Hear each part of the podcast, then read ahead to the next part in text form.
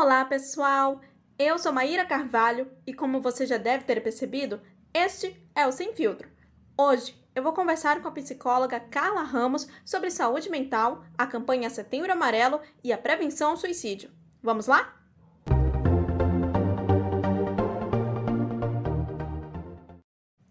Olá, Carla! Primeiramente, muito obrigada por ter aceitado o convite. É um prazer imenso te receber aqui.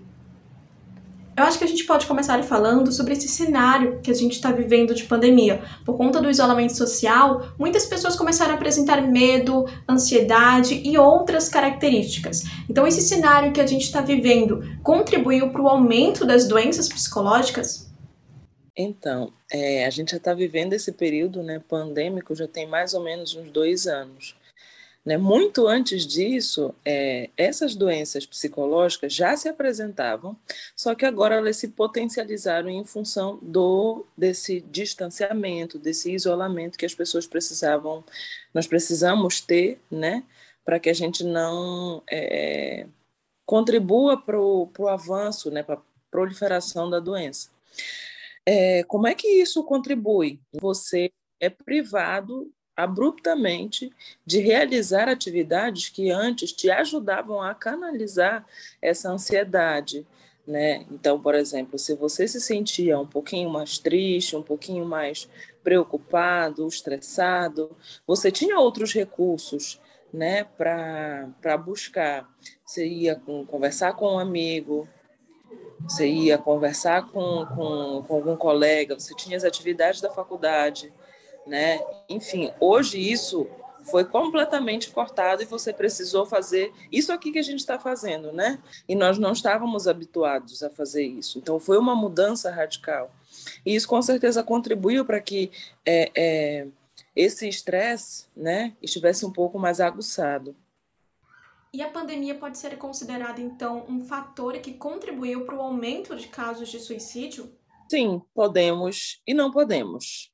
Né? Como eu disse, é, essas situações já aconteciam um pouco antes da, da pandemia. É claro que isso se acentuou nesse período, né? Porque a gente precisou entrar em contato com questões, com pessoas, né? Porque na grande maioria é, o ambiente familiar estava adoecido e se você precisa ficar um pouco mais de tempo dentro desse desse ambiente, isso te causa uma angústia maior, né? Então sim, né? Podemos pensar assim. Tem muito tabu e preconceito quando se trata do tema suicídio. Isso dificulta com que seja falado de forma clara e objetiva. A gente tem que partir do princípio que nós não podemos fazer divulgação de números né, de suicídios que estejam acontecendo, porque isso interfere na saúde mental de outras pessoas. Né? É, felizmente ou infelizmente, não está escrito na testinha de quem está passando por alguma é, por algum adoecimento emocional. Então, quando a gente divulga, quando a gente fala de números, né, é, isso pode contribuir ou fortalecer, fortalecer entre aspas, é, quem esteja pensando nessa nessa situação, né, e, e a pessoa acaba é, se encorajando, né, é, a fazer é, determinada coisa. Então, assim, é, falar de, de, da morte de uma forma geral é um tabu na sociedade. Só que a gente não para para pensar que falar de morte também é falar de vida, né? Se a gente for parar para pensar, né, as nossas atitudes, as nossas ações, os nossos comportamentos nos levam para isso, no fim. Mas a gente meio que nega essa condição da nossa humanidade. Né? Então, assim, não, não é que, que a gente não consiga falar de forma clara, é porque não há espaço, a gente precisa, na verdade, criar espaço para que a gente consiga falar de forma mais clara, de forma mais objetiva, sem causar tanto espanto. Que cuidados que tem que ter ao falar sobre suicídio? Boa pergunta. É, a gente precisa levar em consideração que eu não sei o que está passando do outro lado, né? Com a pessoa com quem eu falo. Você, por exemplo, nós acabamos de nos conhecer. Eu não conheço a tua história, eu sei quais são os desafios que você enfrenta, né? Então a gente precisa ter esse cuidado de sempre pensar, né? A gente fala muito, hoje tem tem se romantizado muito essa palavra empatia, né? Mas antes da gente ter empatia, a gente também precisa ter compaixão com o outro, de se colocar de fato no lugar dele, como se é, acontecesse com você. Então, é, essa é a primeira coisa que a gente precisa ter, além da empatia, compaixão e o respeito. E me conta, qual é a importância de promover a campanha do Setembro Amarelo e como que ela auxilia na prevenção ao suicídio? O Setembro Amarelo é uma, uma campanha que ela é linda, mas eu sempre digo que ela deveria perdurar o ano inteiro, porque me parece que as pessoas param somente no setembro para prestar atenção na, no adoecimento emocional. E o ser humano ele é integral. A gente está aqui 24 horas do nosso dia, os 12 meses do ano, né? Então a gente precisa ter esse cuidado de levar essa campanha não somente no setembro amarelo, né? Mas para o ano inteiro. Realmente. E assim, existem sinais que as pessoas costumam apresentar que indicam que elas possam vir a cometer suicídio? E se a gente identificar esses sinais, como é que a gente pode estar ajudando essas pessoas? Existem, existem sinais, mas eu não consigo mencionar para você é, de forma muito precisa. Por que, que eu não consigo? Porque cada ser humano é único. Né? Cada um apresenta, reage a determinada situação é, de forma diferente. Vou, vou utilizar um exemplo bem claro. Um término de um relacionamento, por exemplo. Muita gente, quando termina um relacionamento, caramba, é, era o amor da minha vida, eu não vou conseguir mais viver né, sem aquela pessoa, né, eu estou destruído, enfim. Outras pessoas dão graças a Deus. A fila andou, agora eu vou conseguir ir para a balada, vou conseguir falar com os meus amigos e parará. É a mesma situação, mas pessoas reagindo de forma diferente. Né? A mesma coisa é em relação ao adoecimento emocional. Né? Então, assim, quando eu conheço o meu amigo, porque você conhece as pessoas que estão ao seu redor, você se conhece, ou pelo menos deveríamos, né, nos conhecer. É, quando eu conheço alguém, você consegue dizer algumas características. A gente tem essa tendência a prestar atenção no outro de uma forma um pouquinho mais acentuada e conseguir perceber, por exemplo, quando essa pessoa não está legal se eu vou para um rolê, eu chamo essa pessoa que, que costumava ir com frequência para o rolê, e essa pessoa começa a me dizer: não, hoje não, hoje eu estou cansada. Ok, uma vez, beleza. Né? Mas a segunda, a terceira vez, aí começa já não te, te responder mais, né? começa a não atender mais as tuas ligações. Tu vê essa pessoa se afastando de ti, ou então essa pessoa tomando tendo comportamentos diferentes do que habitualmente ele tinha, você começa a se perguntar, ou deveria se perguntar, né? O que está acontecendo? Será que está acontecendo alguma coisa com ele? Será que ele precisa conversar? E o quanto eu estou disposto também a ouvir as, abre aspas, lamentações, porque nem todo mundo está eh, é, preparado para ouvir que não está bem, né? É um exemplo disso. Se você encontra alguém na rua, num, num barzinho, num rolê, né, e perguntou: Olha, caramba, faz tempo que eu não te vejo, como é que você está? Qual é a resposta que vão te dar? Ah, tá tudo bem. Dificilmente as pessoas dizem que não está bem. É como se existisse um pacto coletivo, né, de que precisamos estar todo mundo bem para conseguirmos seguir. E não é assim. É como se a gente não estivesse de fato preparado para ouvir que o outro não está bem. Porque se o outro não está bem, isso também reflete em mim. Eu vou parar para pensar em mim. E eu também não estou preparada para pensar em mim. Então, é, é, são pequenos cuidados né, que a gente precisa ter.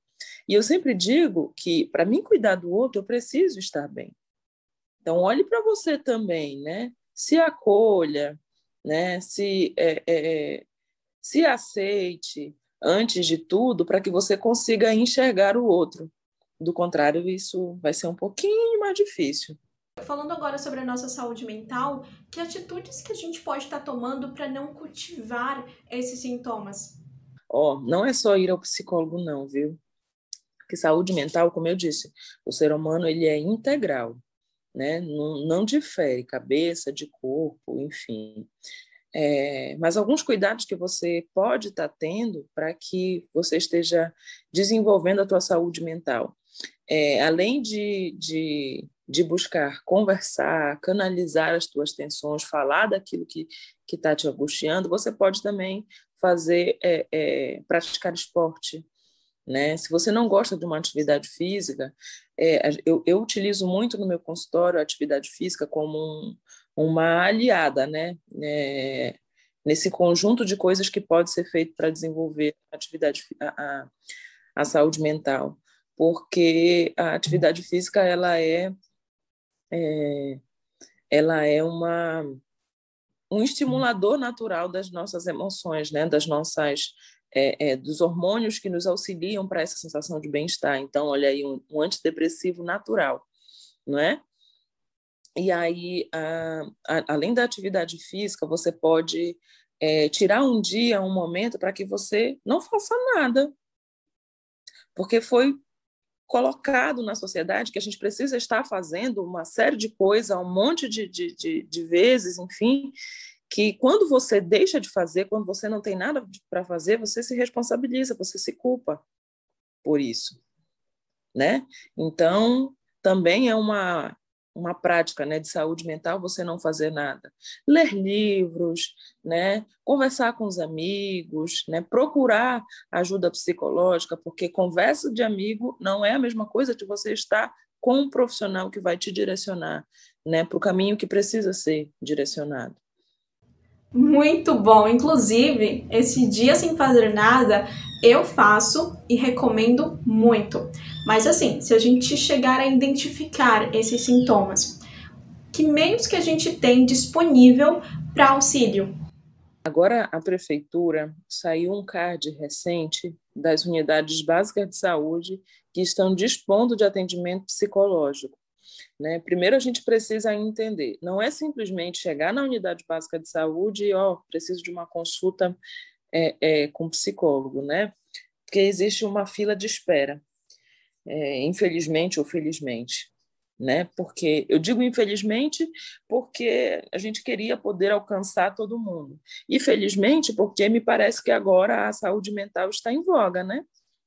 Está todo mundo aí é, é, buscando por isso. Então, isso é muito legal. Né? Enquanto que isso foi muito é, é, diminuído ao, longo do, dos anos, né? agora isso está bem, tá bem alta. Né? Podemos dizer até que é modinha. Né? Todo mundo está indo buscar por, por psicólogo, isso é ótimo. Né? Porque a gente vê o quanto que as pessoas estão se reconhecendo, o quanto que as pessoas estão é, é, tentando melhorar, tentando buscar né? e não mais estão em casa com medo de dizer né, que estão é, vivenciando ali uma, uma situação com vergonha, enfim.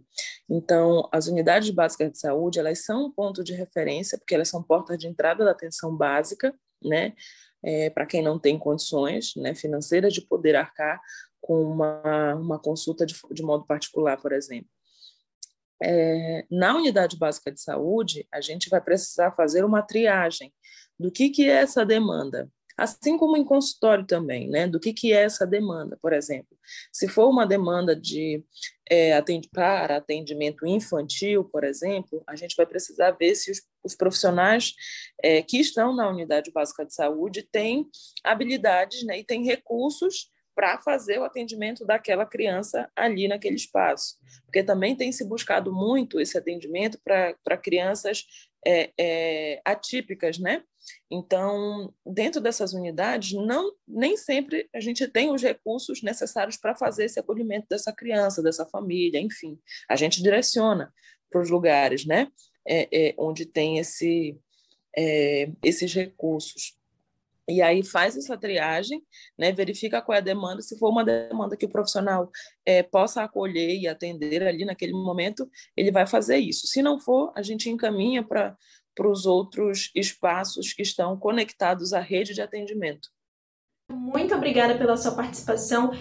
O Sem Filtro é uma produção da rádio e TV Unifap. Você pode conferir outros conteúdos no nosso site unifap.br barra. Até a próxima!